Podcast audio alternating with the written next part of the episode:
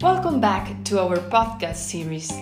Today, we bring you one of the most recurrent topics the keys to negotiating the sale of a company.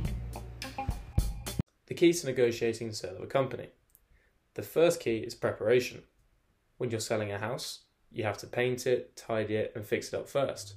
And the same happens with the sale of a company. There must be processes in place.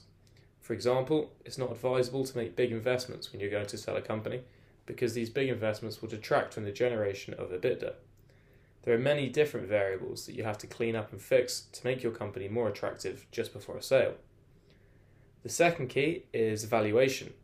You need to understand that what your company is worth. You do not have to share the buyer's valuation, but you have to analyze what the sources of value are for the negotiation. And of course, it's essential to have alternative buyers. And to have alternative buyers, you have to look for them. You don't want to sell a company to the first person who comes along. You must create those alternatives by searching the world for those who can pay the most. Finally, you must create the framework. You must have the right people at the negotiating table. You must understand these people, or the, the decision makers, and you must understand what their interests are, because the different parties at the table may have different interests. Ask and ask and ask some questions to better understand what their actual interests are. What kind of relationship should we have with the buyer? Could you give us some recommendations on how the relationship with the buyer should be? You must build a personal relationship with the buyer, and you have to manage situational power. Situational power is not based on facts, but rather it's based on perceptions, i.e., how the other party perceives your power. And to have this power, having alternative buyers is absolutely crucial. And that's why it's essential that in a corporate transaction where you are the seller, the buyer understands that you also have other options.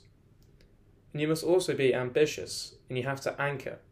Now, anchoring means that you should end your negotiation at a high price. But that doesn't mean that you need to exaggerate. You must arrive at your requested price rationally and using rational arguments. It's not so much how much you ask, but how you ask. What topics can we talk about in a negotiation? You must start negotiation with the most contentious issues. The natural tendency is to leave the most controversial issues until the end, which is a big mistake. There tends to be a sort of infatuation in the initial phase of any negotiation, when complex issues tend to be resolved more quickly than when they are tackled in the critical final stages, when each element becomes a negotiation battle and you're about to close the contracts.